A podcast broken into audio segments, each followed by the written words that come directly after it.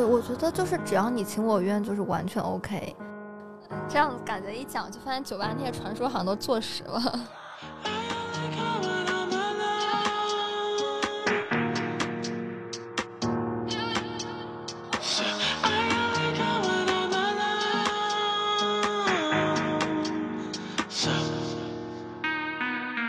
今天又是没出息的一天，欢迎大家收听《没出息之北》，我是大宝贝儿，我是鸭子，我是图图。哦，开始了，哎呀，开始开始了，哎呦。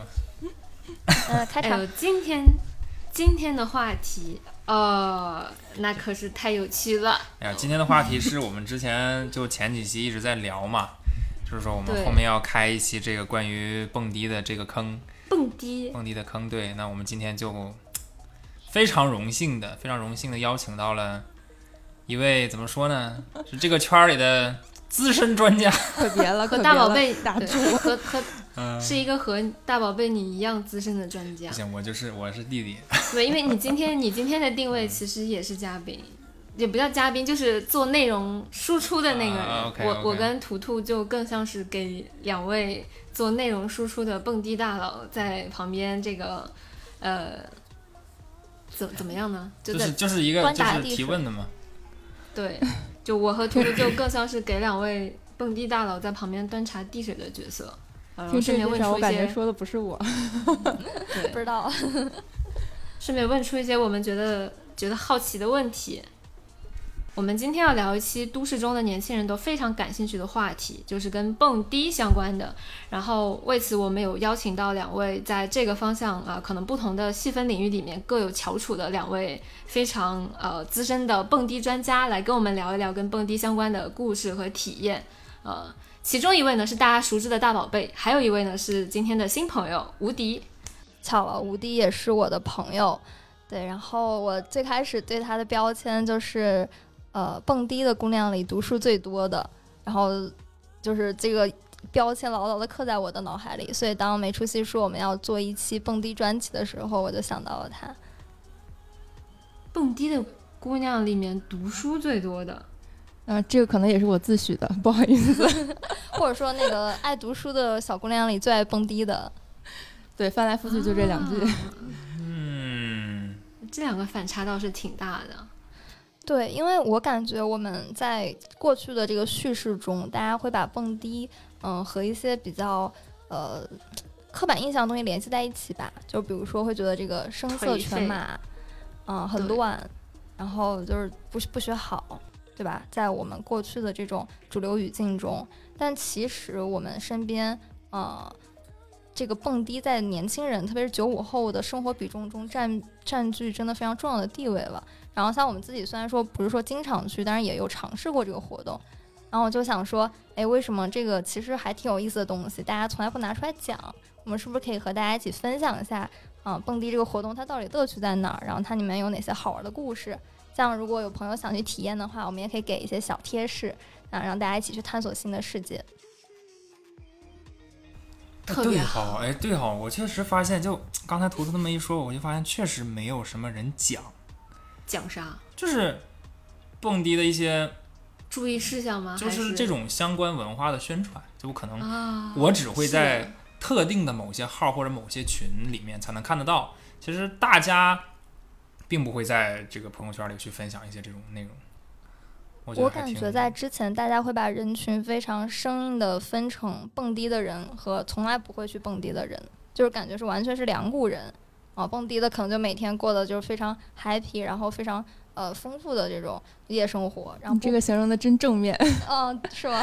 对，因为我感觉大家不说，是因为经常会把蹦迪跟一些比较负面的，就是比较爱玩儿或者很浪的女生的形象结合在一起，所以其实很多人他不会去，嗯，就是在公开场合去讨论这个事儿。是的，是的。然后另外一部分不蹦迪的人，就像我们之前可能对这个活动又怀有一些好奇，毕竟这个它在这个世界上看上去还是一个挺有意思的东西，但是你可能想踏出那一步去接近它，也不是那么容易。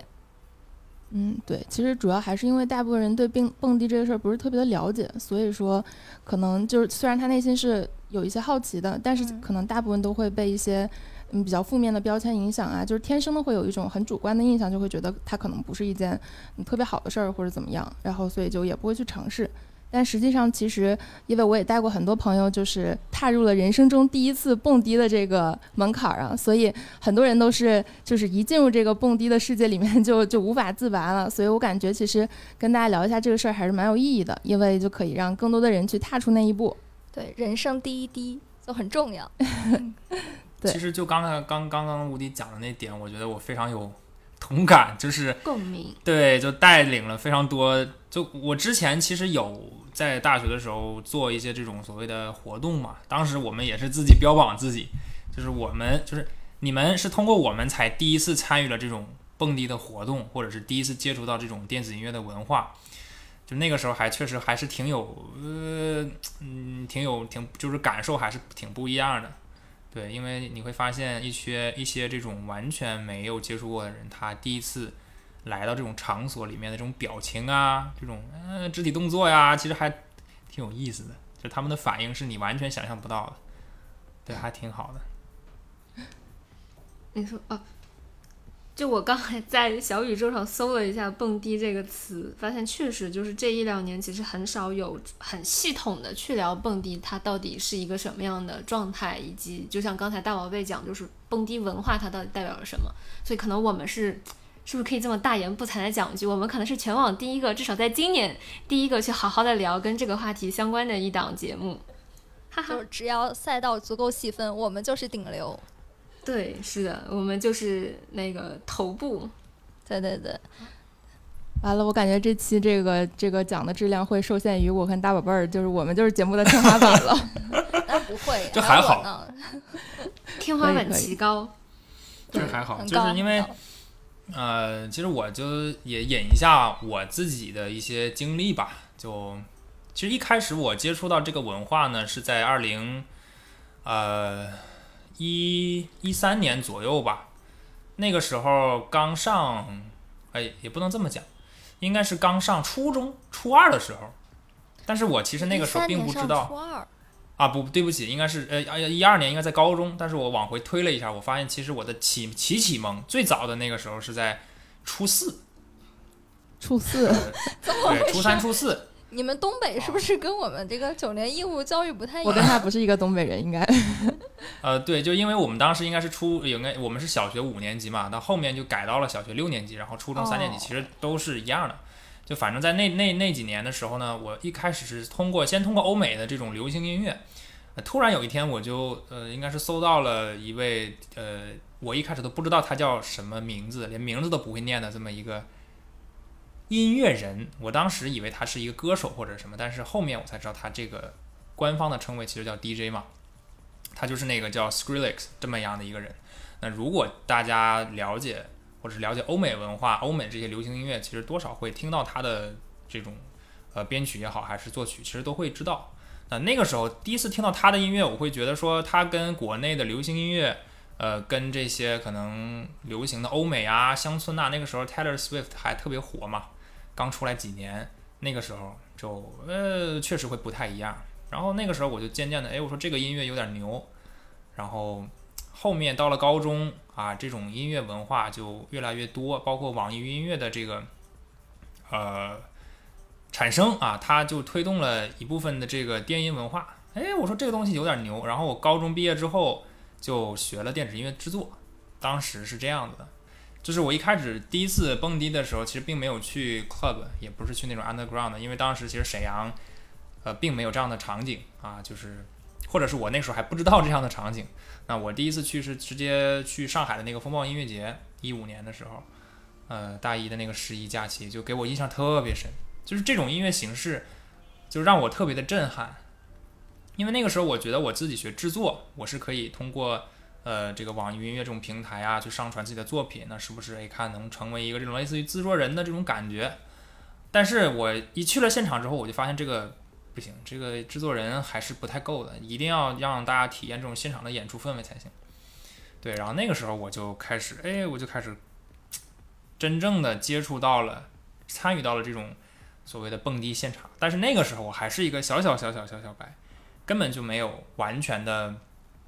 怎么讲呢？完全的了解里面的玩法，或者是那个时候其实一五年还没有形成或者没有被总结出来的这一套所谓的玩法。大家那个时候还比较的纯粹，仅仅是因为听了这些 DJ 的音乐，然后刚好。这些 DJ 还来了，那我们就去逛一逛。你们这个真的很高级，就是因为喜欢这种音乐文化，然后才去蹦迪。感觉其实很多人大部分对蹦迪的印象都不是，就是对夜店的印象不不是这样的。对对，因为大宝贝他就是喜欢音乐，然后才会去听。就我有一次，我们跟大宝贝一起去深圳一个挺有名的 club 叫 Oil 去蹦的时候，嗯，然后我们都挺开心的在里面，然后看大宝贝一个人出去了，我就问他，哎，你怎么了？他说，哎，这个 DJ 他扭的特别不专业，嗯，就对对对扭那个 台子，我觉得特好玩儿。对这种这种就是为了享受音乐去蹦的。还好，这是因为我第一次，因为第一次去去音乐节，因为我的第一次接触是通过音乐节嘛，所以我一开始真的不太了解 club。我是去了音乐节之后的第二年，好像一年多之后吧，一六年的时候我才第一次去 club，当时还叫奥斯卡，那个时候在沈阳，现在估计都早就已经没有了。然后第一次去那儿，感觉呀？像你们这种比较喜欢音乐的人，其实我说白感觉会很说心里话，说心里话，我第一次我什么都不知道，我印象特别深。我第一次去 club 的时候，就是这种商业的夜店，我当时穿着一个就一套哈，都是迪卡侬的，你知道吗？那种大裤衩、大背心儿，我就直接冲进去了。然后那个时候，因为我自己在搞这个嘛，其实我在学校的时候有一些同学跟我关系挺好的，还有我的室友，说我靠，魏子毅你干啥去了呀？啊，对不起，这个应该应该剪掉啊。我靠，大宝贝儿，你这干什么去了呀？然后我说，哎，我去听听音乐啊。然后我靠，你们要去沈阳听吗？我说是的呀。我们那时候就十点多、九点多，因为我们寝室关寝嘛，我们就九点多从从那个寝室逃出来，然后直接就干到火车站，然后坐坐火车去沈阳，然后因为我们学校在鞍山嘛，然后坐火车去沈阳，再从沈阳站到那个 club 大概就是十二点左右。对，我们就在那待着。第一次去的时候，几个小屁孩儿，我 啥都不懂，在那站着，哎，也不知道这个是干什么。但是那天我觉得开了个好头儿，那天也是因为有一个比较有名的 DJ 过去，然后正好是那个店庆，所以整个氛围还不错。其实那个时候我还不知道，DJ 去的吗？其实我自己是因为当时有一个契机，其实我对那个 DJ 也不是很熟，但是觉得好像是一个活动嘛，正好也免费进去，它是免票的，对，嗯，也没有。其实一开始我都不知道什么叫低消，我都不懂，我就知道，哎呦，这个活动免费，哎，我想去听一听，是不是还挺好的？然后我就进去了。嗯懂了。所以大宝贝的这种经历，其实跟大家大部分人理解的那个去夜店的蹦迪，其实还是挺不一样的，因为他是从音乐节这种音乐文化切入的。对，吴迪给我们讲一下典型的去夜店。就是我感觉，其实像就是这种喜欢音乐的人，确实其实不多在那个真正的说夜店文化里面。因为其实如果说分类的话，像这种混主流夜店圈的，可能更多的都是那种，就像他说的那种 club，就是去有低消啊，然后其实舞池很小，然后基本大家都是去喝酒，然后。就是会嗯放的都是那种 EDM 这种之类的，就可能是他说，哎，我好像穿一个那个，就穿的很随便去，感觉大家都在看我，然后很不自在那种。对，因为像这种夜店的话，感觉更多大家都是就是俊男靓女啊，然后去就喝酒猜拳，然后释放压力这种为主的吧。嗯，然后这种其实感觉是最主流的。然后另外，我觉得像是。嗯，比如说这种喜欢音乐的去玩的，就咱们会说叫 underground 嘛，然后可能其实它更多有点像亚文化的一种圈子，就是小众的酒吧。其实你能看到去的人其实真的不多，然后而且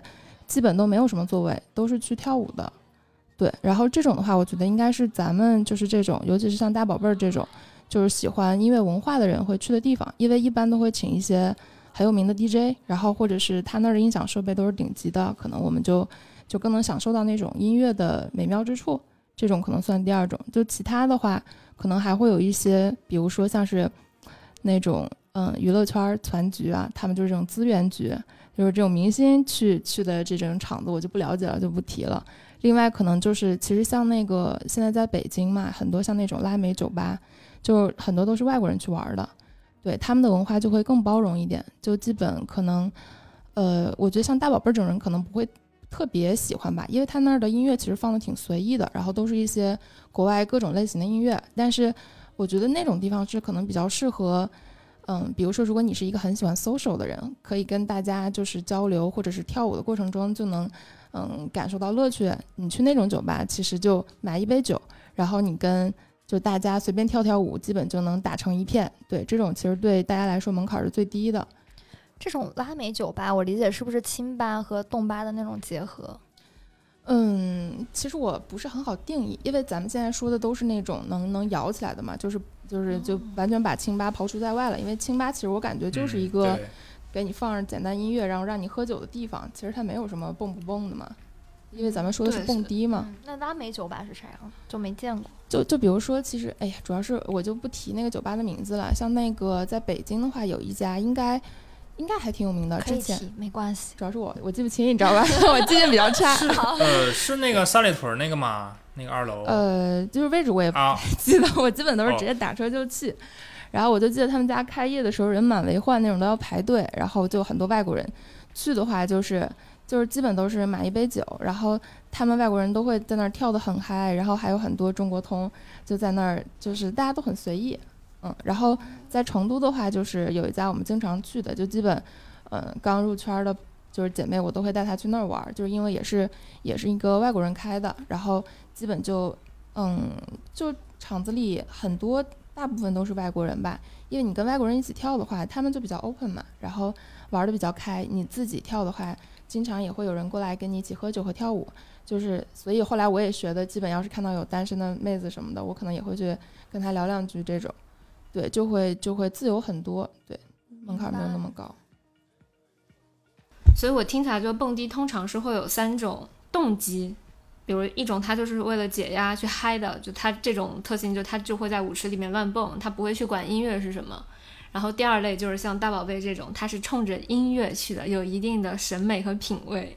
还有第三种，可能他就是攒局，他是去为了呃融入某一个团体或者说某一个这个社交的圈子，所以他进入了这样的一个呃活动范围里面。通常是这三类吗？就是反正你怎么分都行嘛，是吧？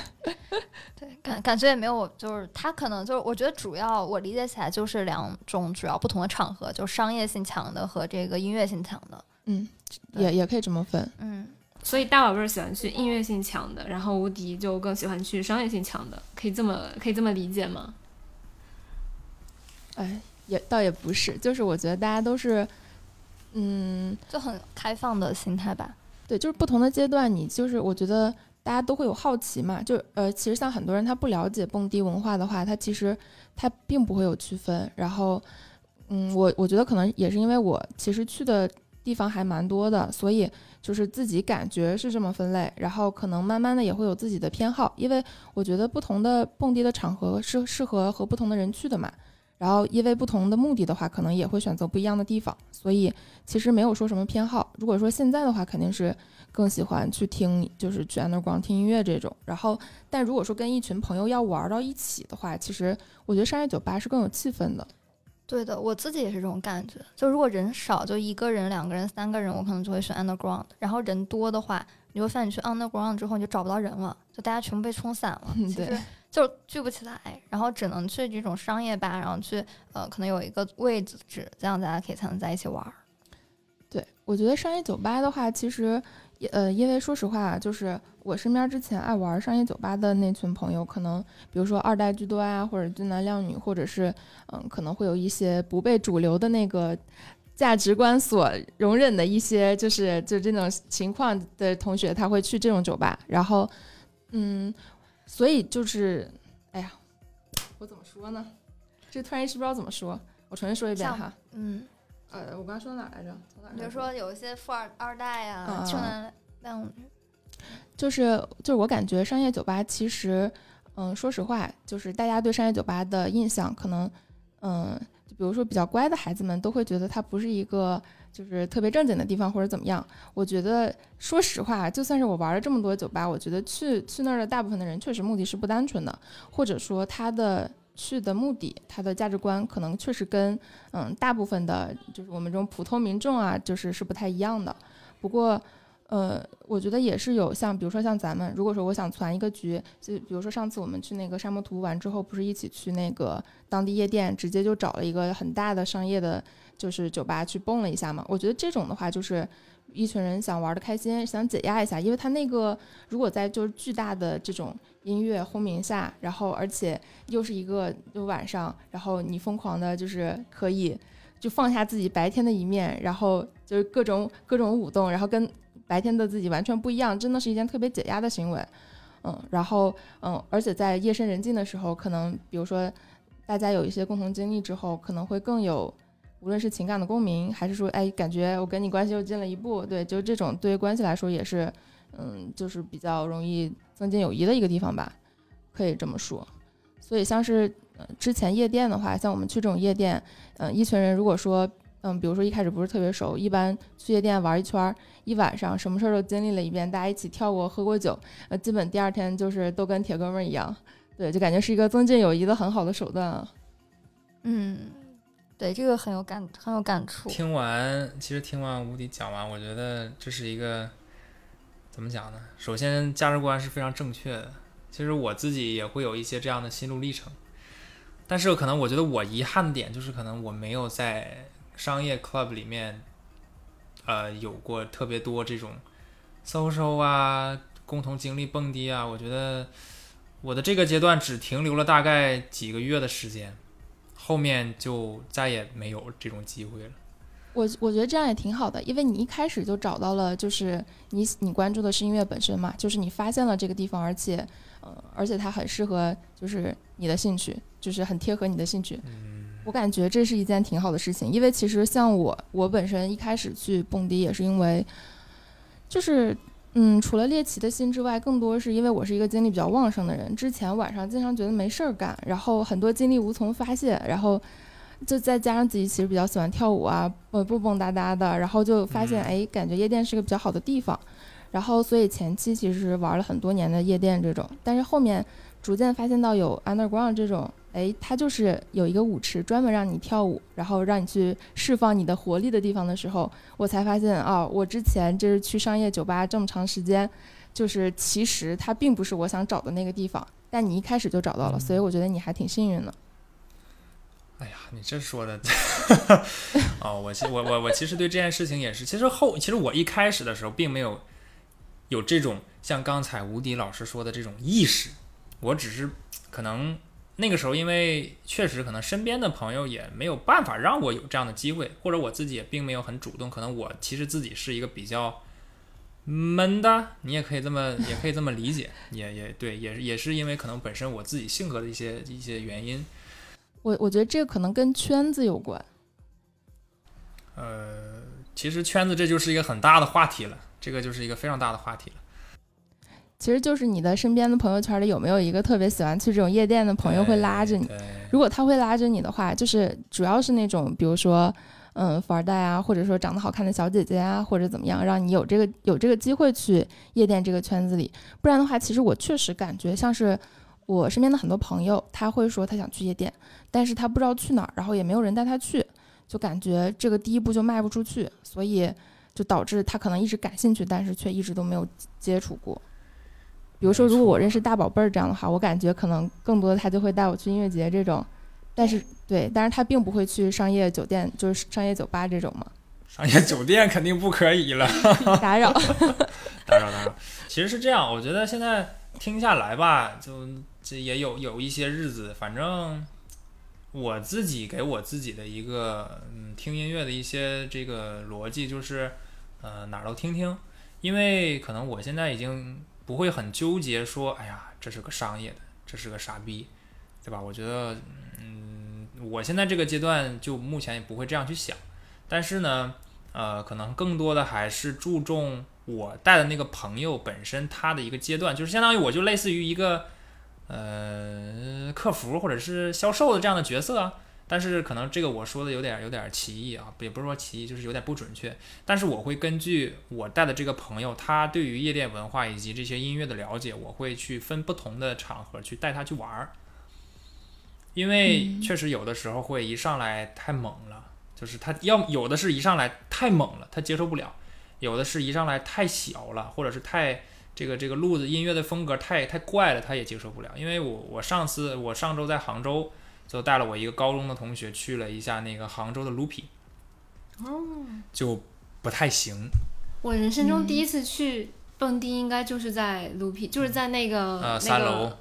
四三楼嘛，哎，就是那个西湖边上那里是吗？啊，对啊，就是那个三楼嘛，一个商场三楼，一个一个很小的屋子，就在那儿 Loopy 嘛，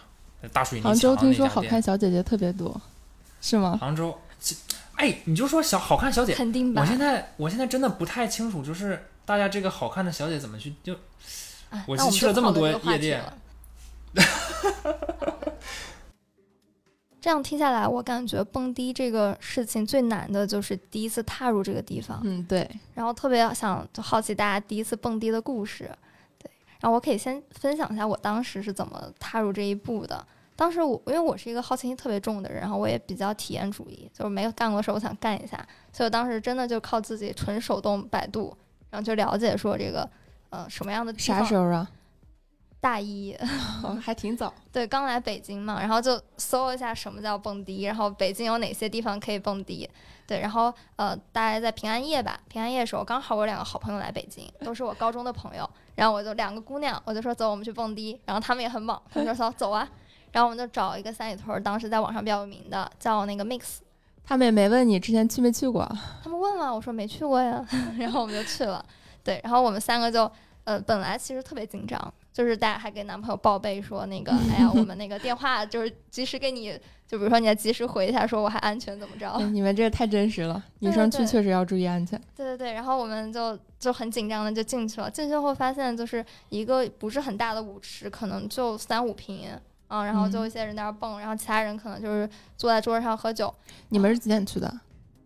十点吧，还是有点早。对，然后嗯去了之后就，我其中有个朋友，他是在美国上的高中嘛，嗯、然后他本来也很紧张，因为他也没有去过 club，结果他去了后跟我说，这怎么跟我们学校的舞会似的，就什么都没有，然后就发现感觉不过如此吧，然后大概在里面玩到可能十二点多我们就出来了。所以你们就是你们是那种买了门票然后进去跳舞的那种吗？女生不要门票，哦，对对，基本都是这个行业的规则啊。我们就是不懂，那时候连什么叫卡座、什么散台都不知道是什么意思，嗯，明白。就靠百度。嗯，对，那那你们也是行，可以的，也也挺安全的。既然一群学生进去，就是感受了一圈。对对对，体验卡。对对，无敌当时第一次还记得吗？我还真是不记得了，天哪！因为就是有点早吧，可能其实可可能也是大大学的时候，但我是真的记性差，你也能听得出来。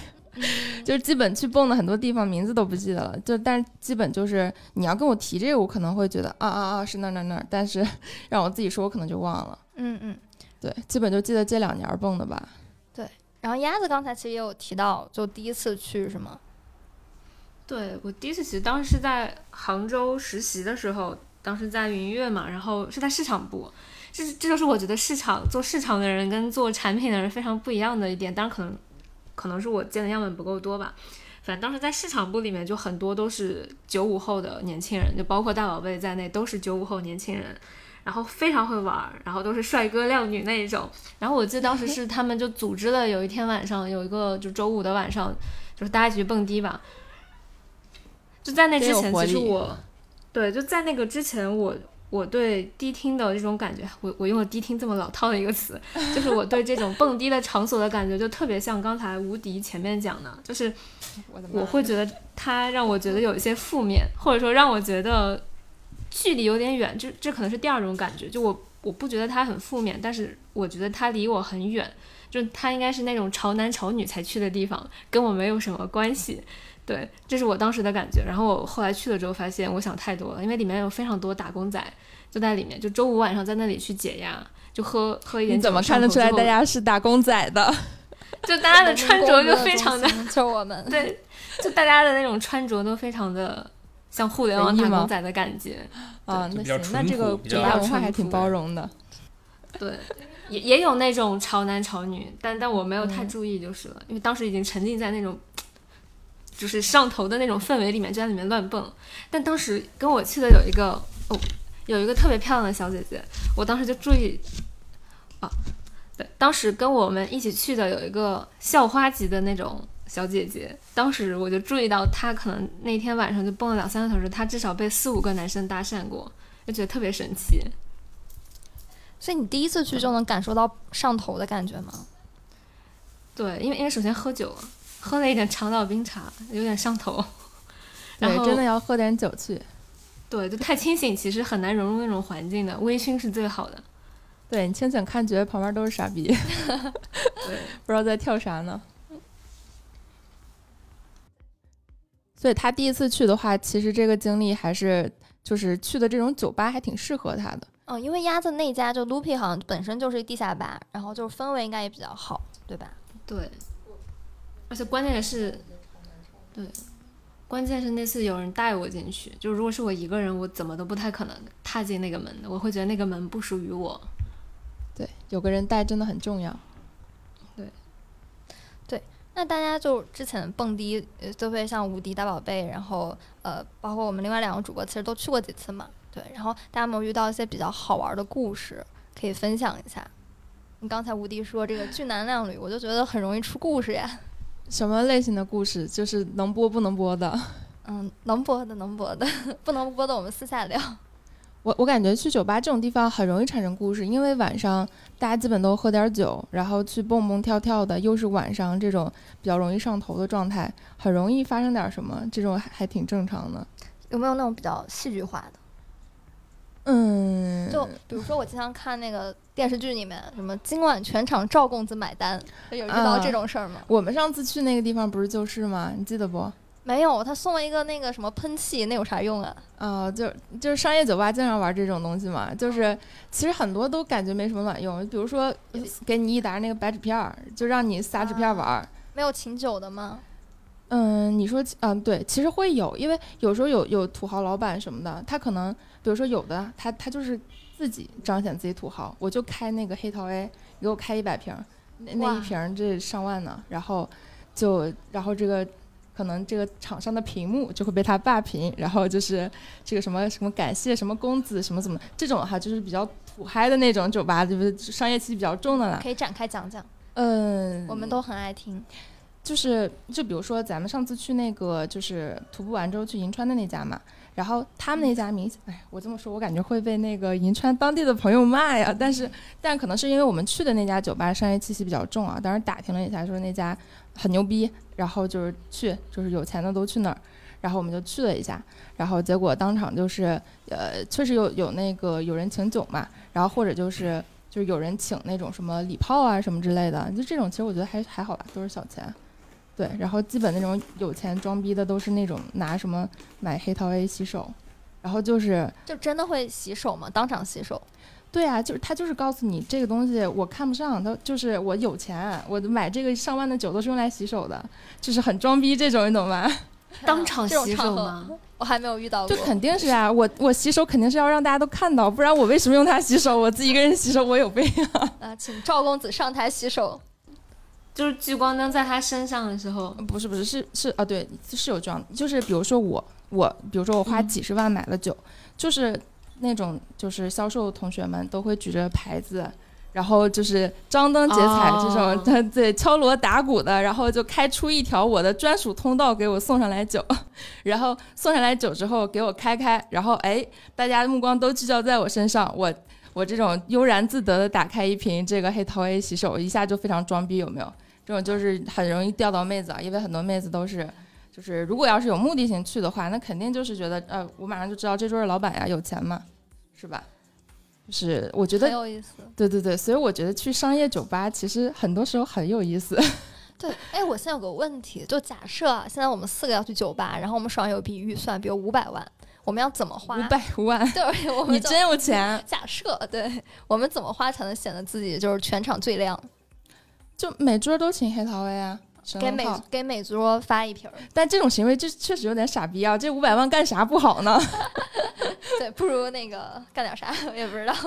对就是酒吧，就其实还好吧。就像这种行为，我觉得就是有时候有有有很多人上头了，就满足一下自己虚荣心。就其实很多人他就是像是去这种商业酒吧的多了，他可能比如说跟销售有关系啊，或者是常客，他都会在酒吧存酒的。嗯就是他可能就比如说你不可能你买一瓶最贵的，然后你每次都喝，就是有钱的其实没有那么多，装逼的居多嘛。他可能就一直存在那个这个酒吧里，然后每次来都摆那儿，但是他不喝。哦就是我买一瓶一百瓶，然后每每次来上、啊不用买一百瓶，你就买一瓶或者买一哦套，你就在那儿放着。但是我点别的酒喝。哦，所以每次来上酒的时候都得给我出那个证照吗？对啊，肯定啊，不然的话，哦为什么就是怎么能装逼呢？那存那存酒很划算呀，我发现。对，所以就是这是销售套路嘛，是吧？哦，嗯，对。然后酒吧其实还有一种很好玩的存在，就是气氛组。啊、是之前的我大学的时候还有人找过我，因为我之前大学在也就是有时候上台跳跳啥的嘛。哦，对，然后这种的话，其实就气氛组其实。呃就是比如说你周末的话，肯定人流量多嘛。周中的时候没那么多人，酒吧显得很冷清。所以无论什么时候，其实他都需要有那种就特别会蹦的，就感觉哎怎么这么嗨？我看着他嗨，我自己也嗨起来那种。嗯对，就是带带节奏。对，基本的话这种就是你去了就是随便喝酒，然后给你报酬什么之类的。对，挣的其实还蛮多的。大概就是如果你接了这个活儿，一晚上能挣多少钱？那肯定不少啊，但是我确实有点不记得，因为我当时我我去玩都是比较纯纯粹的，就不希哦望就是你给我钱我才去，然后嗯对，就比较限制那种，所以我其实没接过这种单子。明白。但其实嗯如果说玩的多的话，去根本就不需要花钱。你跟销售玩的好的话，就像当时我有很多朋友，你就是你认识销售，尤其是女生嘛，就如果你真的想去玩的话，像现在很多那种蹭卡的，你根本就不不需要花钱。但这种其实我觉得这个虽然我们就是肯定是我们这种没出息的组织所不能容忍的价值观，就是物化女性嘛，是不是？我们没有，我们都行。对，就反正哦，就基本有时候你加了销售之后，如果销售知道你很会玩或者很爱玩，他可能有时候因为有很多局都是缺女孩子嘛，他就会呃就是喊你，然后说免费去玩这种。但蹭卡我其实有点不太理解，就是相当于说别人开卡，然后我去他那儿喝酒是吗？就比如说像是这种商业酒吧的话，它都是会有这个不同的座位的嘛。比如说网卡，就是在舞离舞池最近的那个最牛逼的网卡，哦，嗯，A 卡什么都怎么叫都有。然后你去这种卡的话，它低消就很贵啊。比如说，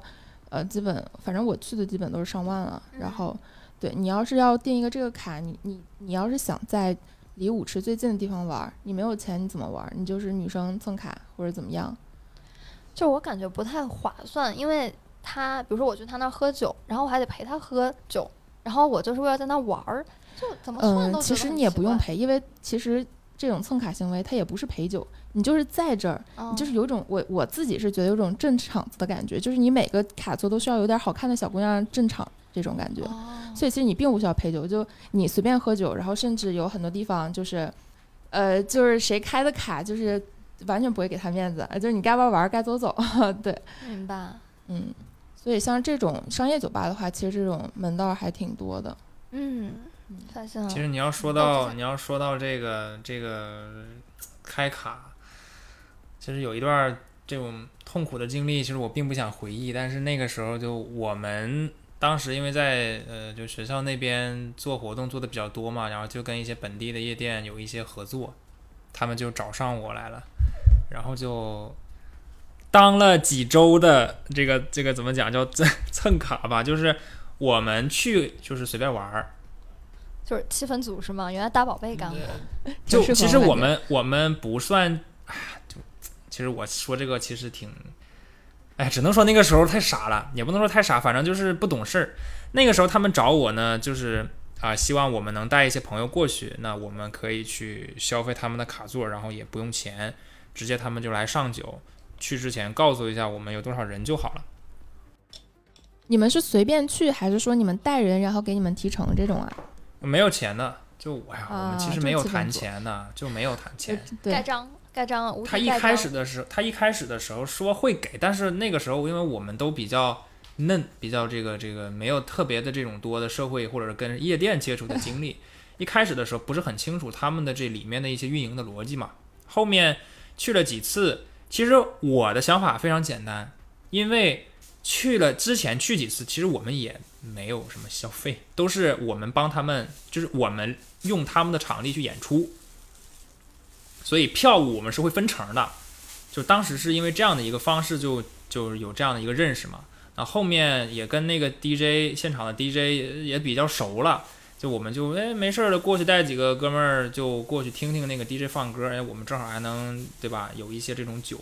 但是后面我们就发现，其实整个的这个娱乐氛围就不是很好，因为他的歌曲，嗯，基本上都差不多，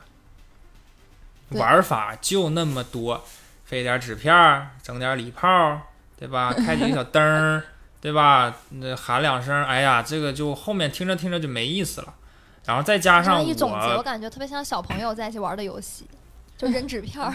这哎放两炮是吗这对，反正总而言之，就是最后我们就觉得这件事情实在是太无聊了。就是主要你们去的比较单纯，对我们，其实我们我们这几个人都不是很能喝酒。然后我其实也比较好奇，其实你刚才刚才图图有问到嘛，就是有没有遇到一些什么朋友什么事儿？其实我们在那段时间，呃，自从所谓的当了这个呃气氛组也好，或者是这个蹭台撑场面也好，反正干了一段时间，你就发现就不愿不愿意干这件事了嘛。那不愿意干这件事之后，我们带过的那些人，他们自己就去消费了。就相当于是我们把他们安利进去了，然后我们自己不去了，他们自己又去消费，啊，总感觉我们自己好亏。主要你们当时去没意思的话，不会自己给自己找点乐子吗？比如说搭讪搭讪妹子啥的。哎呦，你要是还说这个点，真的是，夜我我必须要提一下这个事情，其实我倒不不避讳吧，就我还真的没有还是搭讪被过，没有被女生搭讪过，我也没有主动搭讪过别的女生。我哎我那是浪费了这 ins 资源了。我那次非常深印象，印象非常深，就是我当时在大连的一家，嗯，你可以说它是那种二线，呃，俱乐部吧，它不是商业的，但是它也嗯不是地下的，就是一个比较类似于你刚才像说的这种呃欧这种呃亚亚拉拉美吧，类似这种感觉。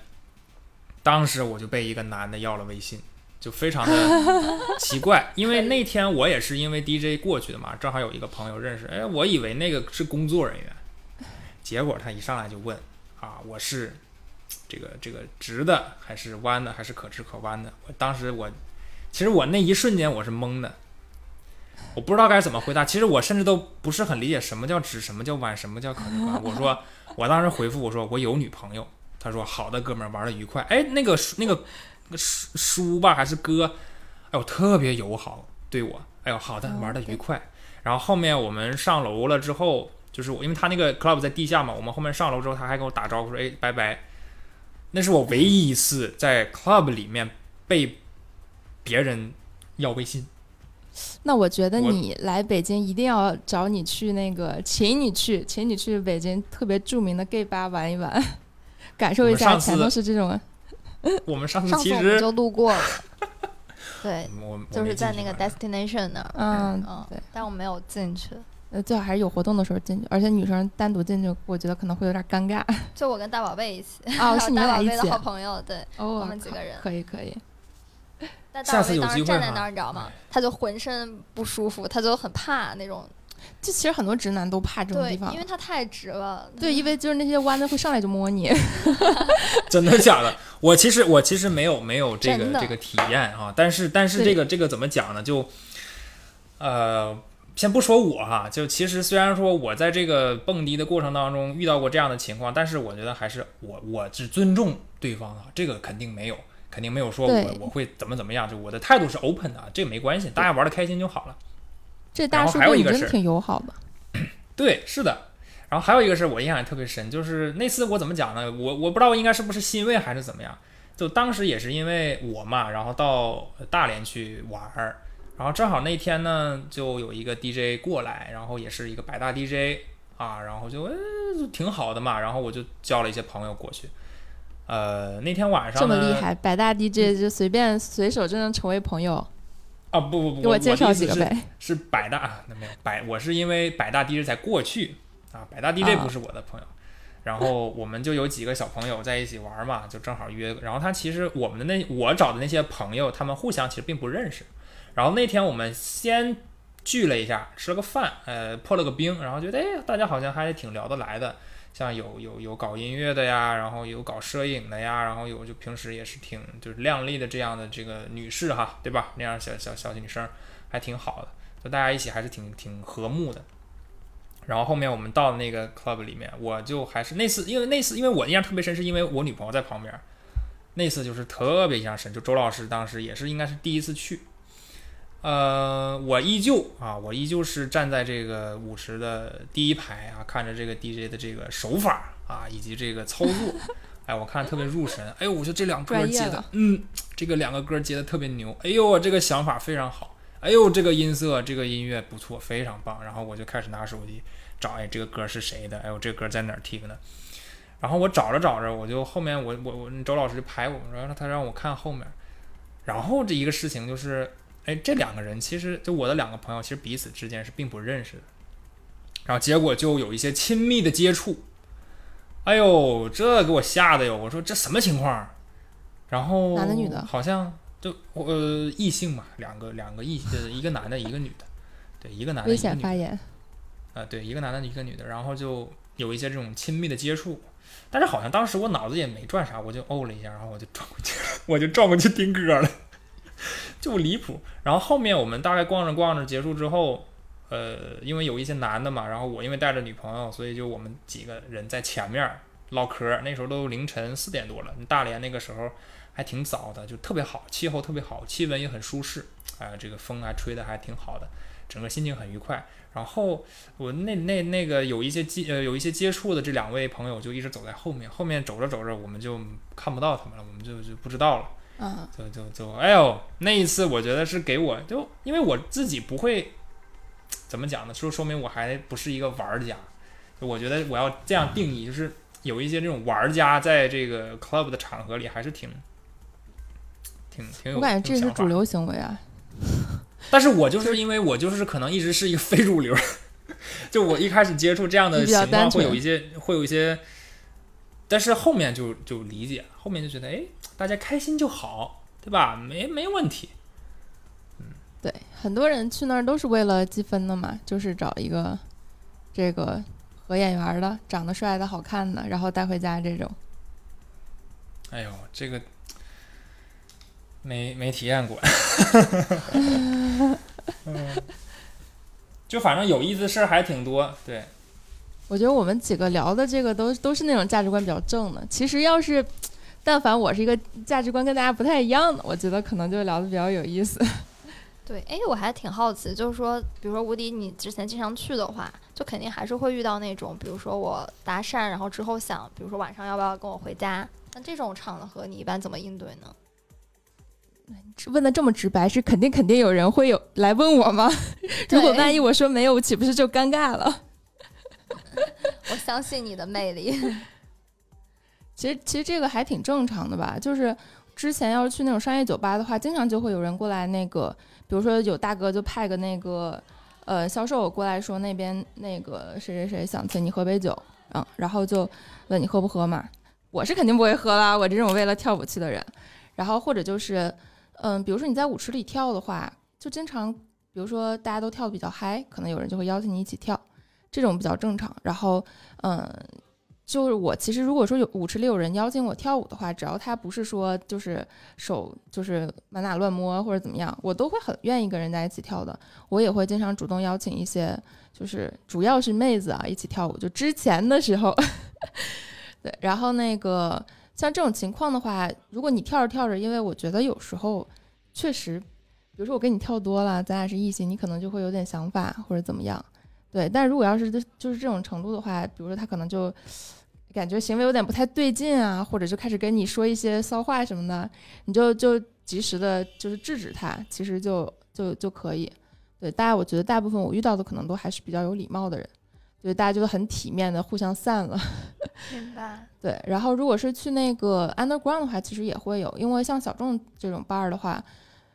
呃，就咱们昨上次去的那个招待所嘛，然后像这种地方，其实大部分人都是去为了听歌的，嗯，然后但是其实你不能排除，他肯定有一些人，他就是有自己的目的，可能跟你不一样。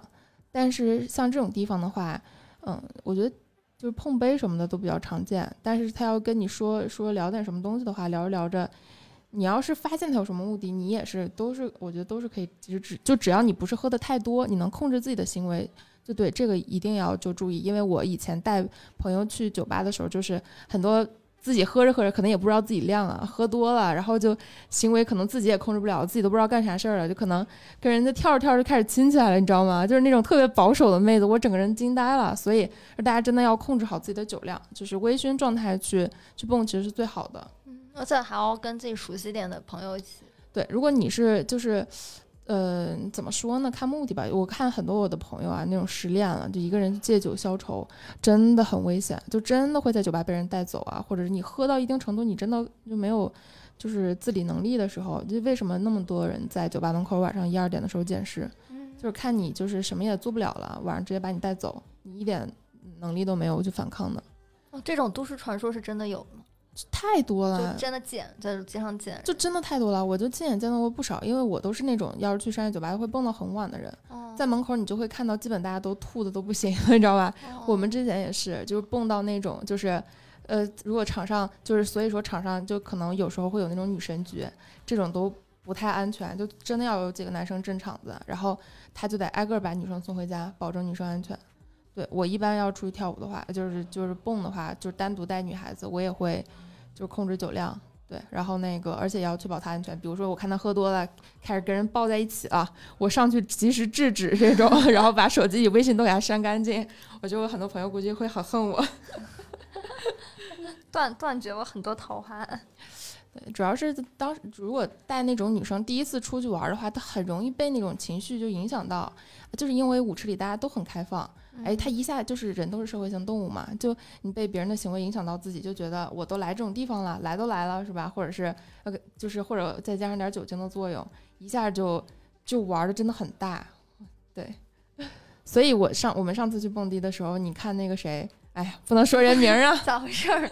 对，喝多了之后这个样子啊，跟平常判若两人。所以我觉得，要是就是想看看朋友们不一样的那个那一面哈，大家去酒吧挺好的。这样感觉一讲，就发现酒吧那些传说好像都坐实了。对，之前朋友就是那种什么，就是去真的是为了积分的，嗯，就会经常跟你说，哎，我昨天晚上带回家的是一个怎么怎么样的，怎么怎么样的。对我之前其实说实话，我在大学的时候那个时候，呃，也不是说单纯吧，而是价值观比较单一。其实我不太能接受那种就是，嗯，就是玩赖那种行为。对，但是其实我上了那个就是毕业那个时候就开始接触社会了之后，我发现其实很多人的就是价值观都是就是很丰富的嘛，很多元的，尤其是像是很多一些从国外回来的朋友，他们的观观点其实就会更开放嘛。嗯然后其实大家都是平常都玩的呃一起的那种很好的朋友，而且你会认可他身上的各方各面，嗯只不过他可能就在这个观念上跟你会有点不一样。对，但我觉得它本身是一种就是你情我愿的行为。对，我觉得就是只要你情我愿，就是完全 OK。但问题是，如果是在这种没有知觉的前前提下，丧失掉你自己的理智的前提下，啊、喝多吧，那可能就不太好了。对，所以其实要做的就是你提前就是控制好你自己，对，就是你在有自理能力的前提下，然后你会去就是选择一下你自己，就是反正你你要确保你自己做的一切行为是是你自己认可的嘛，就是对，嗯，就自己有多大点儿量，自己心里得有数。嗯，对，其实嗯，我觉得除了少部分去了之后那个喝的不省人事，就是。嗯，是极少数行为，大多数行为可能都是装醉，就是跟你半推半就的回家或者怎么样。啊我我感觉是这样啊哦，原来还有这种小技巧呢，可以。如果要是你是去积分儿的话，像那个女孩子，肯定大家可能还会多多少少有点矜持啊，谁都不是大姐那种，是吧？哦，对，然后我就可以装醉，然后就是然后顺水推舟，这样对对对对对，很有意思。这个人性感觉在这个地方也是淋漓尽致。对其实其实像这种的话，我觉得，嗯，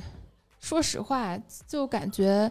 我我现在其实反而能越来越能接受这种文化了。嗯，对，可能也是因为现在身边那个国外回来的朋友比较多，然后或者是也了解到了一些国外的文化，就觉得人家其实可能把那个爱和性都分得比较清楚。嗯，这种会避掉吗？不会，好的好的，都不太敢说。不会的。嗯，就呃，就我觉得就是说完奈的这个事儿，算了，还不要讲这么直白。就我就觉得前面那段就没有问题了。对，我你要你要讲什么？不是想讲点我？想说说 f o r n e t 其实我觉得对我们节目价值观完全就影响我以为你要爆料呢。对，其实这种的话，我我感觉比较尴尬的就是，其实之前很多朋友他就是承认自己是玩咖，光明正大的这么玩儿，然后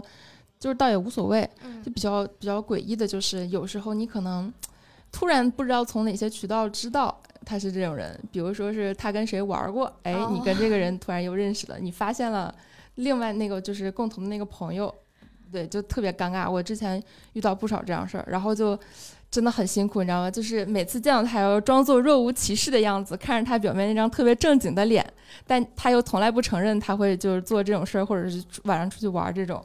就很夸张。对，就是加上社会关系，事情就变得复杂了起来。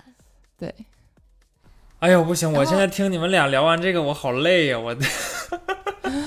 我其实怎么讲呢？我我我，就刚才无敌说的吧，我大概也都都知道，就是这个呃，也不能说圈子吧，反正就是这个文化里面它的这一面吧。哎呀，但是我感觉我自己还是处于一个比较中立的态度。对，嗯我们就是讨论嘛，就是对，讲讲别人的生活。因为其实我嗯也不是那种就是会做这种这种事儿的人，但是我觉得嗯就身边的朋友做的话也 OK 嘛，嗯。人家有人家自己的价值观。挺好，挺好，多看看不同的人。其实，哎呀，不管是说听众哈，就听众，如果说你去蹦过啊，那你可能会在刚才我们的这个呃闲聊里面啊，找到自己的这个找到一些感觉。但是如果说你之前没蹦过，其实你也不用害怕。其实这个只是只是他被拿出来讲了。其实如果说你没有，就是相当于你之前对这些东西不了解，其实你就仅仅就是一个夜店的一个消费者。那你其实就按照正常的流程也没关系，只是就那就相当于你不管是你干点啥别的，都会有一定的风险，只是这种风险可能是这种类型的风险，对，所以就也还好，大家也不用说，哎呦，我听我们聊完一下子就哎呦呦不行了，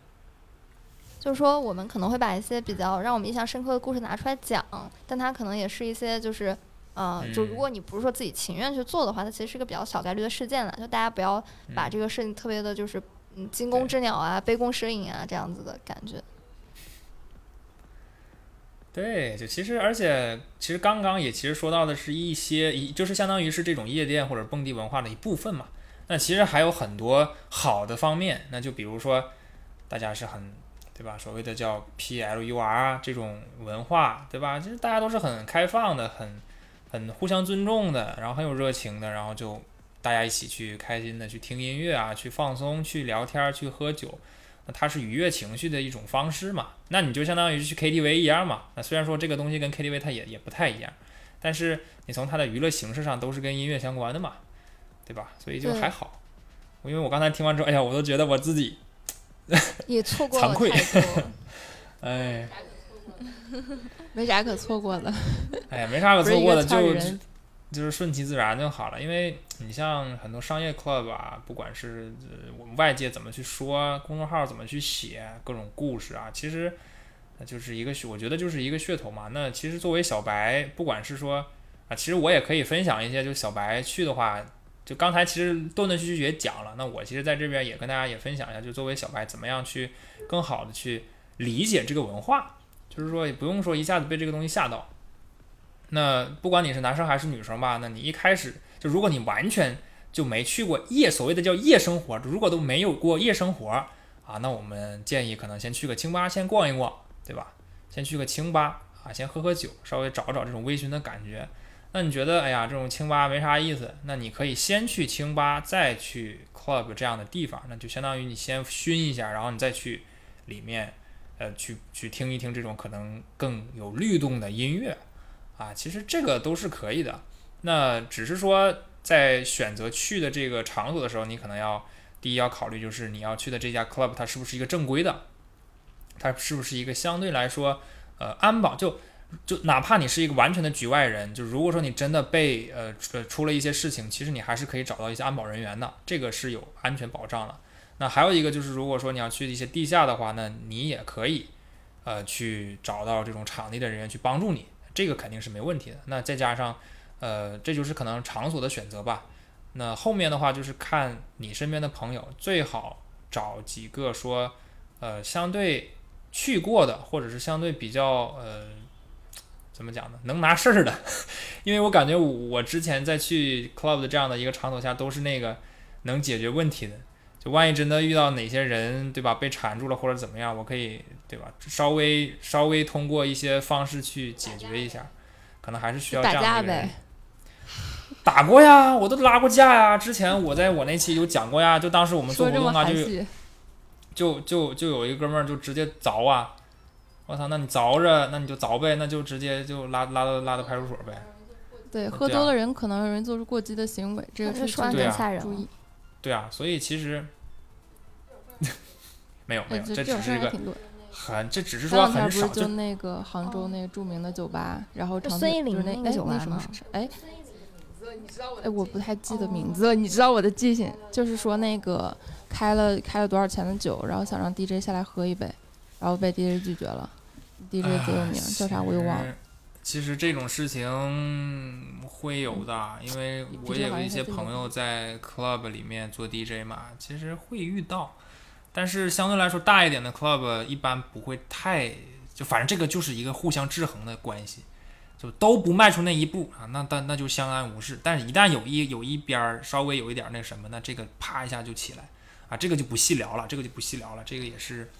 反正就就就蹦迪这个事儿还是得看性格，带很多人去，其实大部分人都不喜欢。对，就是看个人兴趣吧。对，就其实对，其实小白不管是你你之前去没去过吧，你可以体验一下。就如果说你第一次体验，你觉得这个场所你。不是很喜欢，那就不要去，因为它只是一种娱乐形式之一，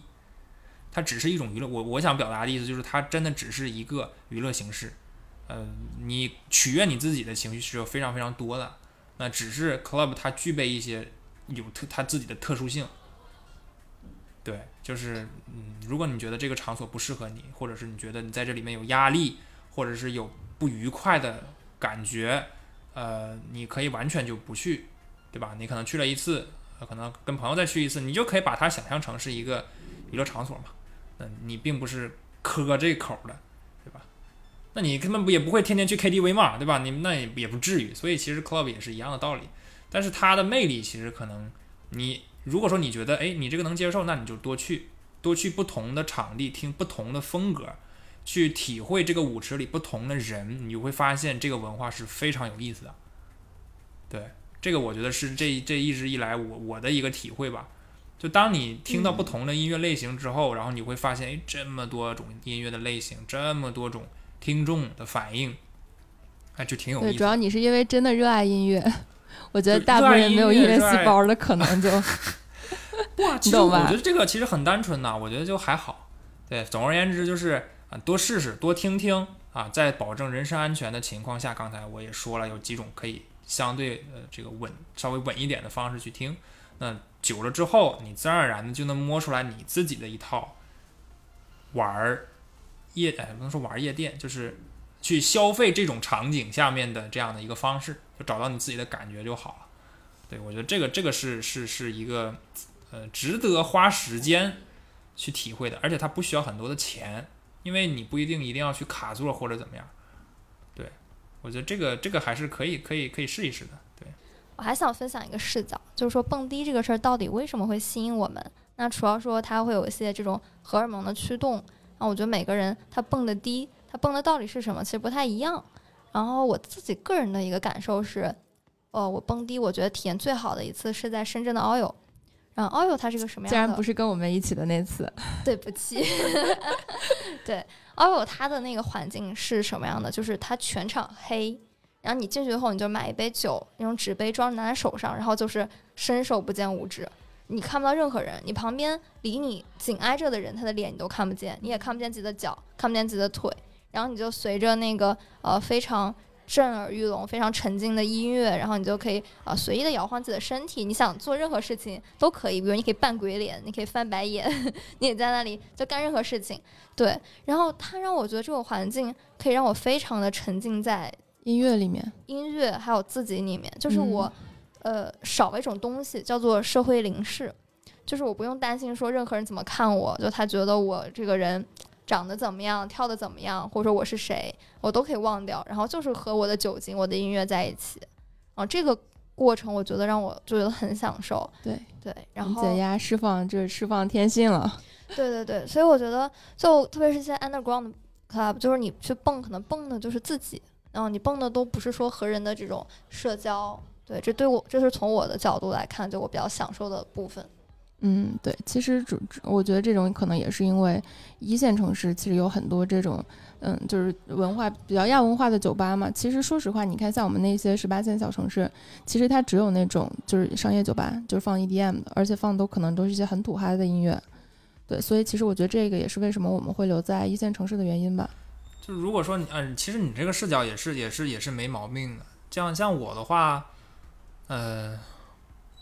因为我的呃怎么讲呢？就是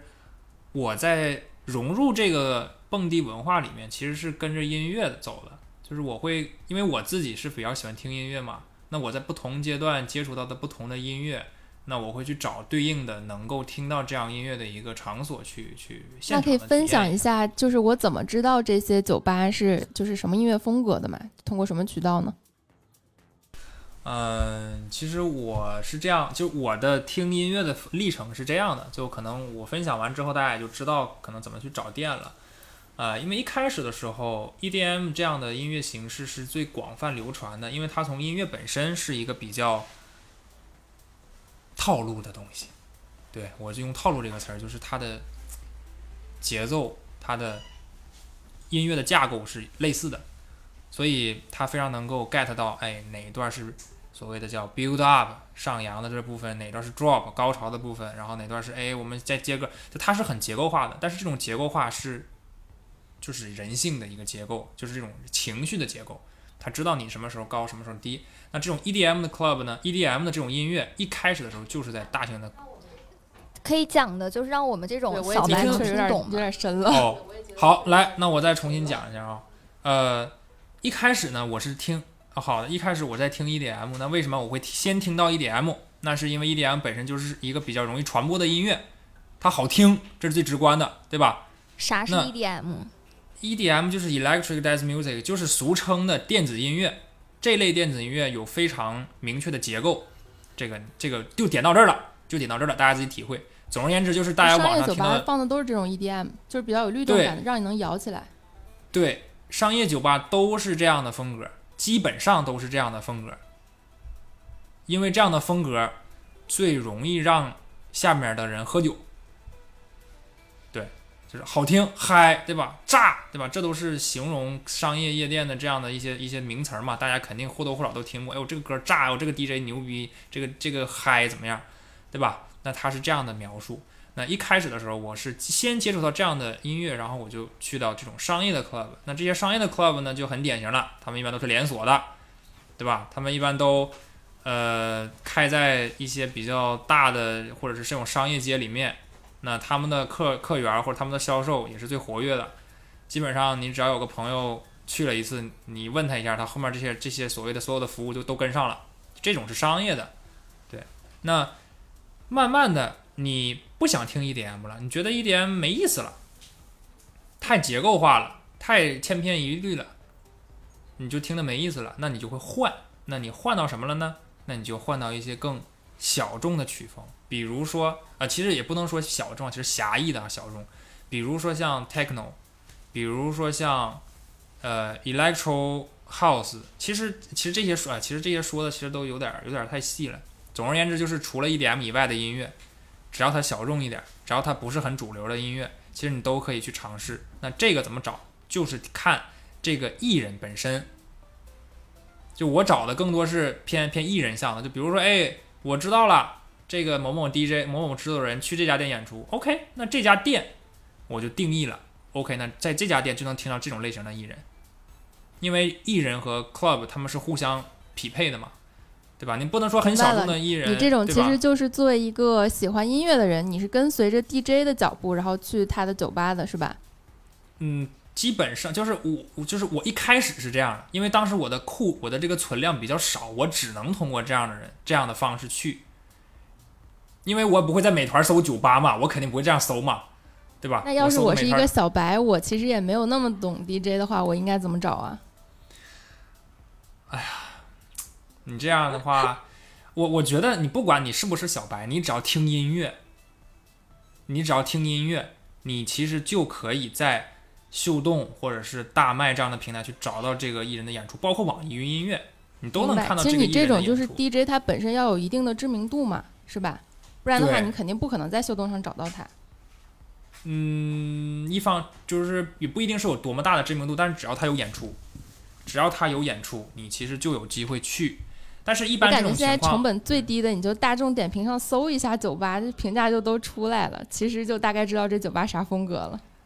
但是大众点评这酒吧，你一搜，它很多都是清吧嘛。但是很多 club 有的时候就我自己会不放心，因为我觉得它会很水。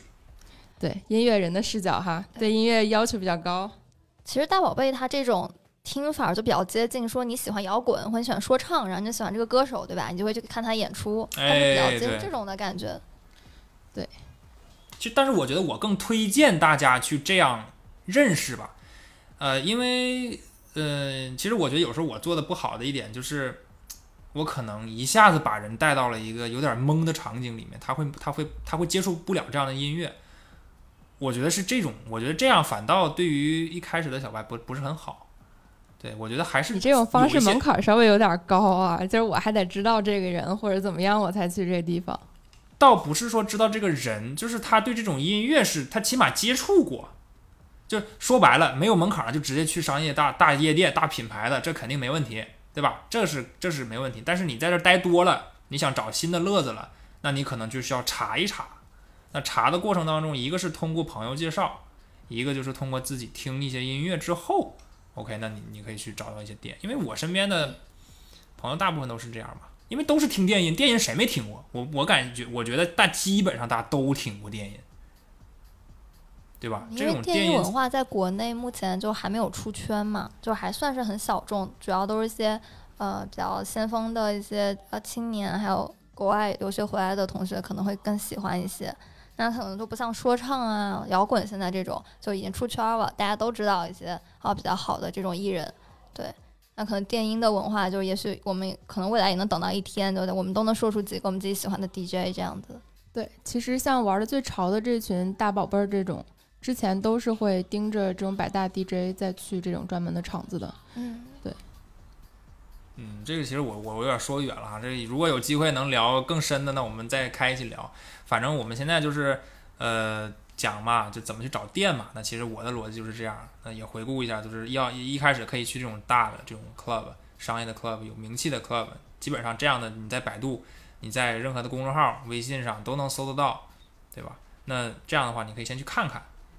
对，那如果说你想有一些独特的品味，那你可以去关注一些。呃，就根据你的听音乐的这样的一个路径去找不同的音乐人，那同样你也可以通过身边的一些人去了解。嗯，对，其实说白了还是挺小众，就只能说还是挺小众，因为你 club 就那么大，那你 club 也不像 KTV 一下那么多个房，对吧？一下子好几百个人、好几千个人都在都在一个 KTV 里面唱歌，那 club 就那么大，那每天晚上其实就那么多人，其实相对来说还是比较小众的。那我分享的只是说找起来会比较容易，而且有相对的这种保障的，因为你去那儿，你大概知道这个场子是什么概念，否则的话你去那儿是懵的，这个对你的整个体验是不是很好的？我觉得还是相对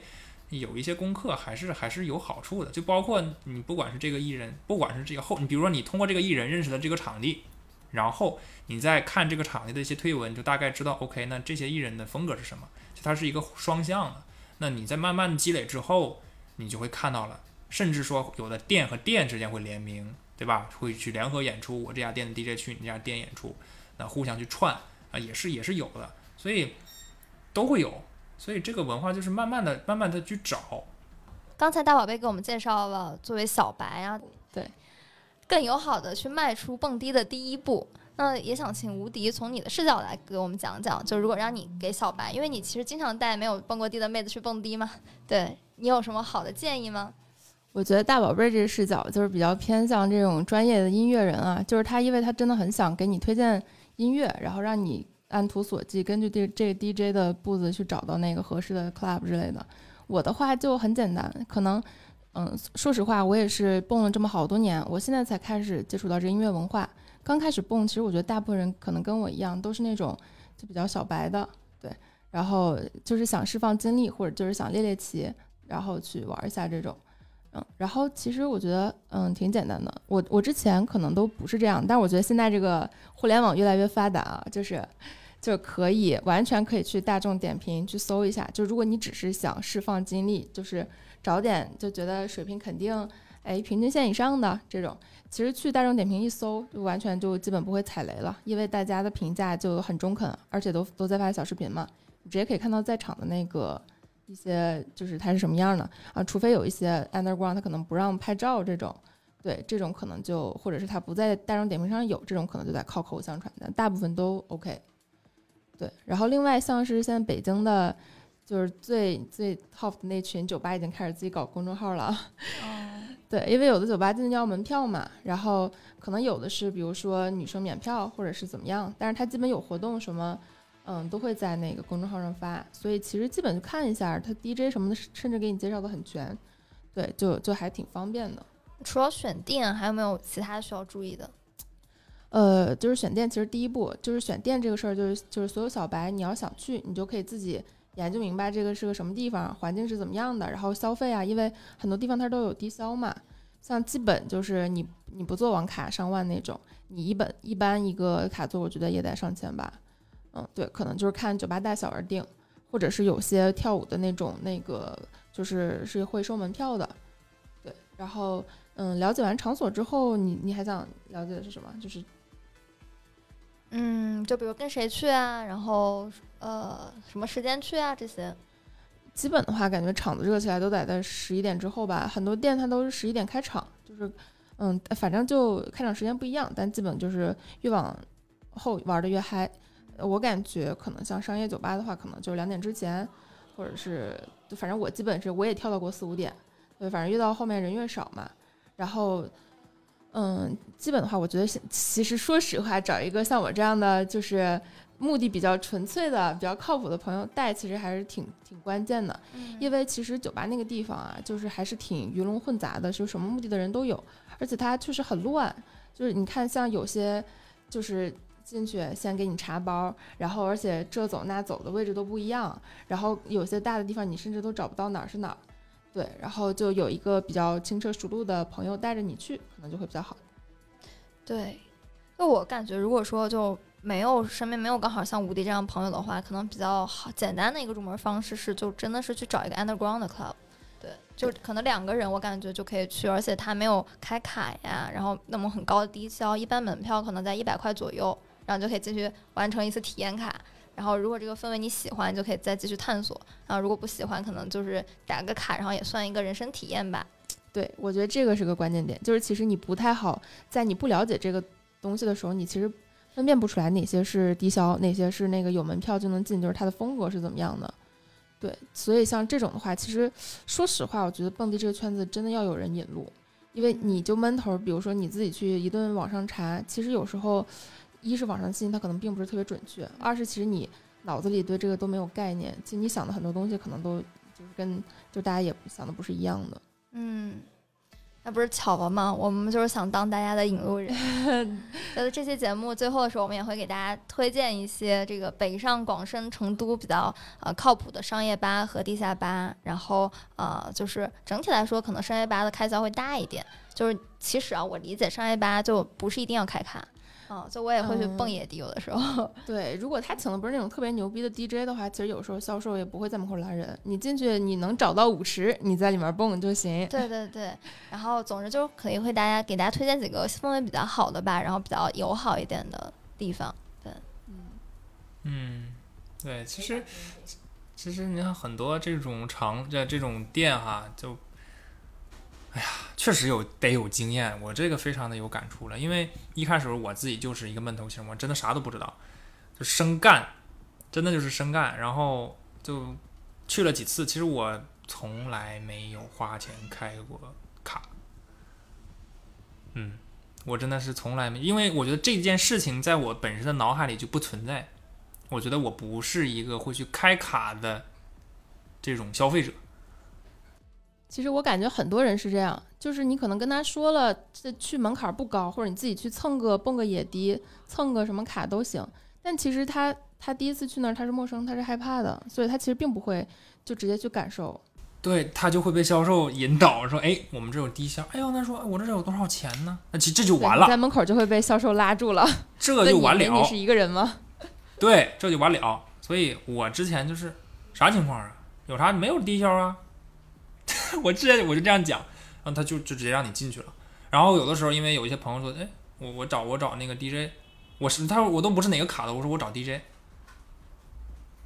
哎，好像也没啥毛病。”就他就让你，就就他不会有特别多的阻拦，啊，就是会会会有这种情况。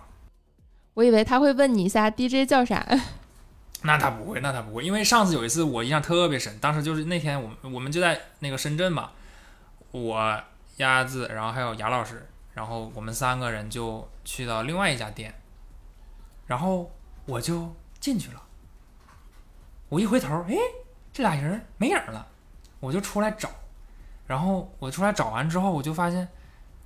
那个鸭子老师就跟我讲，这地儿收费呀。你让我说我咋我没有收费呀，对吧？就我为啥没有收费呢？你是直接走进去了？对啊，我就直接走进去了。特别搞笑，就是当时我们在外面看着，因为那个门口有两个那个长得很高很帅的小哥，叫司仪吗？还那个叫什么？就是保安，服务员嘛。就他们站在门口。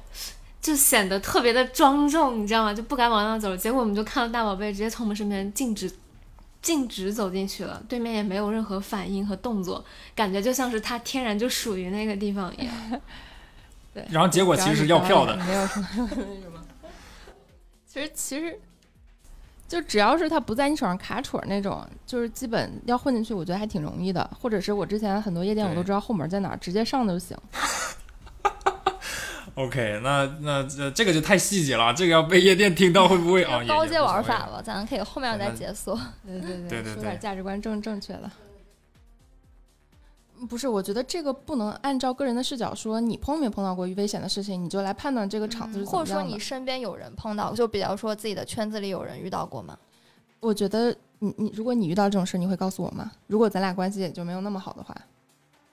但是我觉得，在我就是亲眼看到的很多人，他那个场子他就是乱的，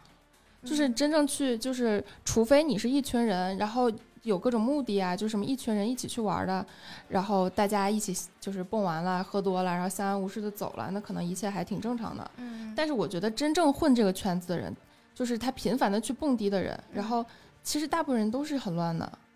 嗯，明白你的意思，就可能我们这期主要是想给那些没有去过的人，就是像你说的，我觉得啊，就是你说如果我在这个圈子里长期待着，然后而且我是主动选择长期待，那我可能确实会乱。但是对于一个就我根本没去过夜店，然后我现在走进去连销售我都不太认识的人，然后我可能就是单纯的去点杯酒。我觉得他不太能出到乱的那个环境，所以你说的还是那种点杯酒的情况，而不是那种就是平常卡座那种。因为我们这期其实不是给那些，就是我们的不是说想去，就主要受众不是那些已经在这个圈子里非常经营的那些人，而是给那些想去踏出那一步，但是可能还没有踏出来的人去，呃，介绍的。嗯，我明白了。我觉得你们打这个风格其实跟。我可能跟我一开始想的不太一样，我以为你们是想听那种猎奇的，其实这这不高端，我觉得这种就是就是真正的乱象，就是他大家听上去可能会觉得有趣的，因为他接触不到嘛。乱象对乱象也可是另外一种选题吧，感觉就是行。然后那最后我们就是想请大宝贝还有无敌给我们推荐一些比较适合小白常迈出第一步的一些 club 啊，具体到说这个店名还有城市对，然后。啊，我先这个自告奋勇一下，然后我特别想给大家安利一下深圳的 Oil，然后 Oil 它是在这个福田区，然后是一个地下吧，然后它是收门票的性质，然后基本上门票大概是六十到一百左右，然后进去之后你只要买一杯酒，大概是呃酒也可以不买，就六十或八十一杯，然后你就可以在里面享受音乐和一个非常呃棒的非常纯黑色的环境，对，然后我自己去过好几次，我觉得感觉非常好的，对。然后接下来想请吴迪来给我们啊推荐一些成都和北京的 club。嗯，我觉得成都的话，其实那个 underground 我觉得去的不多吧。然后有一家有点类似于那种就是拉美形式跳舞的，我我感觉是啊，就是叫水母。然后如果是就是。嗯，第一次尝试的朋友可以去这儿感受一下，因为他们那儿就是我说的那种外国人比较多，然后文化比较开放。当然你在门口如果被销售拦住，你就不用说一定要订个卡座，你进去直接点一杯酒就是完全 OK 的。然后点完酒就跟大家一起，嗯，摇一摇、跳跳舞、说说话都可以。然后如果是商业性质的这种的话，就是做的比较大的这种连锁的，可能就是 Space 和那个嗯 Playhouse，就是这两家是我。最常最常去的，因为他们活动真的很多。我记得印象特别深的，就是有一次那个 Space 里面就是放了一个那个充气的那种就是泳池，然后里面放满了水，就是放在那个舞池里面。大家去的时候就是就是那种泳池趴的感觉，上面 DJ 和旁边就是跳舞的妹子都是那种喷水枪，对，就真真的很好玩。嗯，然后北京的话的话，其实北京我觉得大家都知道的比较多吧，Thirteen OT，然后这种就是什么爱乐都是俊男靓女去的比较多的地方。但是我现在在北京去这种地方不多，我都是比较喜欢去 Underground，就是嗯招待所，然后还有达达，其实也都是朋友推荐给我的，口口相传。因为像招待所这种酒吧，它在地图上是搜不到的。对，就是基本，因为他那个创始人创始人的理念就是希望每一个去那儿的人其实是就知道为什么去，是为了享受音乐才去的，而不是说我就是专门去打个卡。所以包括你进去都都不可以拍照，然后包括他那个场地都设置的特别暗，但是音响什么设备都是顶尖的。对，就是这家是我特别推荐的，就是那种所有朋友来我都会第一时间推荐的那种。OK，然后我们再请大宝贝给我们介绍一下上海还有广深的夜店。嗯，其实我我觉得我可以通篇都聊几个吧，就比较典型的。你像华北，我们家那北方，对吧？北方，如果说你在东三省，那你其实从商业的这个角度，你就是去这类似这种奥斯卡或者 Space 这样的店，对吧？这种都是连锁的，这也不多说。然后沈阳的话呢，你可以去，现在有一家店，仙境，仙境可以看看吧，但是，嗯。优先级不高，因为有点嗯，音箱不太好。然后长春和哈尔滨可能我还真不太知道了，因为我觉得就呃我不知道的我没去过的我就不推荐了哈，我没去过的先不推荐了。然后华北北京其实刚才吴迪也说的差不多了，那其实像达达呀、招待呀、像灯笼啊这种比较典型的这种比较呃地下的店，其实都都比较有名吧。然后还有一家店。刚刚关门了，在三里屯那个叫 Al Al Alcra 啊，我不对不起，我不太会念那个那个单词，叫 Alcra 吧还是怎么？就反正那家店关门了，也是一家不错的店，但是关门了。对，然后商业店就那条街，三里屯一条街，就你就那条街上逛一逛无所谓，反正就就去一下，出来就都可以体验一下，也也其实你可以不用去买卡座，你就是你就是进去出来就可以试一试。北京的话是这样。然后华南呃华中其实是华东吧，华东地区上海上海就是那条幺五八的街巨鹿路，大家可以在地图搜巨鹿路下面有一条，叫有一家叫四十四 KW，四十四 KW 对面还有一家叫龙的，就是它的汉语拼音是呃是龙，但是它其实是三个虫子呃搭在一起，它是个 hip hop 的店，对，然后那条街上其实原来还有个 tax，但是 tax。Tax 关了，商业店 Tax 关了，呃，现在 Tax 整个都关了，上海一共两家店都关了。对，其实还有上海还有一家有点远，稍微大家也可以去看一下。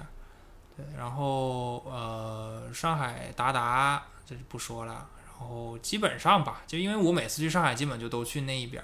新的店可能我没太去，因为新的店还有一家是当时是 Fiverr。F E V E R 啊，就是网易的一个放肆的这么一家一家店，叫 Number Nine 还是 Number 我忘了 Number 几了。呃，就是大家如果去搜能搜得到，就是放肆，它是网易旗下的一家 club。当时开业的时候搞得还挺大。呃，基本上上海就这些了吧，因为上海现在商业的 club 都都不太，你像 Mist 也关了，Tax 关了，Tax 二也关了，Links 还在吗？Links。我还真不知道，但是我 Links 我去过一次，它是在一个商业区，Links 就是 L I N X 这家店，大家可以去有机会去看一下，但是我不知道它开不开门了。呃，其实成都、重庆，我我忘了啊，对，那是成都的，有个叫 Tag 的，Tag 那家店也挺有名。Tag 当时是，哦，因为我在看一个纪录片，就是大家也可以推荐大家去看一下，就是杨冰，呃，这个 DJ 去拍的，就是中国电子音乐发展，呃，应该是可以这么搜得到吧？对，他的一个纪录片，然后还可以再搜一个是叫，应该也是叫电子音乐发展史，它是摩登天空的。呃，也讲了一些中国电音的一些历史，对，里面就提到 Tag 这家店，包括提到灯笼，呃，包括提到了很多关门的，对，这个就重庆，虽然但是我重庆没去过啊，我只是提一嘴，这个虽然我没去过，但是值得一提啊，这家店，呃，然后就是华南，华南的话，广州有几家店，我觉得是值得一去的，一个就是 The Window，这个店是我当时在太和，呃，实习的时候，那个老板经常去演出的店，非常不错，The Window，它在海珠区。一个小园区里面，呃，一个路边的一个小园区吧，它是上下两层楼，一楼是餐吧，然后二楼是一个 underground 的一个一个演出的一个厅，我也不错，非常不错，氛围非常好。然后就是 Hanover，但是这家店在天河区，但这家店，呃，可能稍微不太景气了，可能我也好久没去了。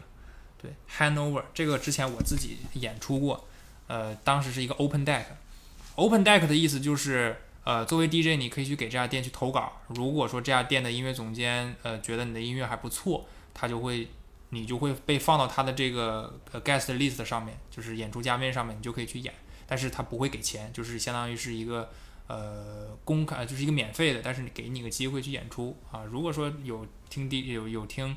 呃这种 open deck 比较多的，其实也推荐大家去多听一听这样的场子，因为它基本都是免费的，包括呃我介绍的 Hanover。的 window，然后还有刚才呃图图提到的油啊，都是接受 open deck 的，你可以去投稿。其实你在 open deck 里面也会发现非常有意思的 DJ，而且你可以跟 DJ 交朋友，就是你直接拿个酒上去跟 DJ 碰，我觉得百分之八十的是愿意给你回复的，因为他们也希望他们的音乐得到一些反馈。对，这其实也是一个很好的一个机会。哦，像 underground 这些店，可能灯笼会稍微少一点吧，我可能好久没关注灯笼的 open deck 了。但是基本上，像华南的这几家店都是支持的，对。然后像西安也有一家店，但是西安那家店的，嗯，我知道他们的那个主理人就叫叫叫 Compass，叫 C O M P A S S，叫 Compass。呃，这个这个厂牌他们会经常在西安去做很多 underground 的一些事情，对。这个也也可以推荐大家，如果去有机会去搜一下他们的一些演出，因为他们也会经常串台。对，嗯，我这基本上就。都说的差不多了吧？那连锁的我就不讲了，连锁的我就不太讲了。那如果大家有一些自己经常去的店，也可以推荐给我们。那我们偶尔也可以去，对吧？有机会探探店，约一约，这个还挺好的。对，那基本上我从我我这边就大概是这些吧。我们今天呢，更多可能还是站在小白的这个视角去向两位呃这种蹦迪达人去问了很多问题，然后也问到了很多关于小白怎么去。呃，进入到这个方向，或者说小白怎么去开始自己第一次蹦迪这些视角，呃，去进行了今天的这样的一个谈话。对，但其实我知道大家可能还有很多没有聊嗨的地方，以及还有很多对于今天的新朋友很多好奇的地方。我可以跟大家分享一下，就我当时第一次知道无敌这个小姐姐的时候，然后我有看她的公众号，对她也有很多自己日常的内容的沉淀，还有很多有趣的活动的呃尝试。然后我当时对他的第一印象是一个非常非常有能量的、能量满满的一个年轻人，所以其实在这点上我对他也非常的好奇。对，但因为我们今天的话题呢，更多是聚焦在蹦迪上面，所以没有去呃深入的挖掘很多无敌他自己的故事和他过往的一些经历和思考。对，所以就会留一个小小的悬念。如果大家对于我们今天的这些话题很感兴趣，想要听更多更野更浪的蹦迪故事，或者对无敌小姐姐有更多的好奇的话呢？评论过一百必更下期。好的，那我们今天就先聊到这里吧。也感谢大宝贝和无敌的分享，谢谢，拜拜，拜拜，拜拜。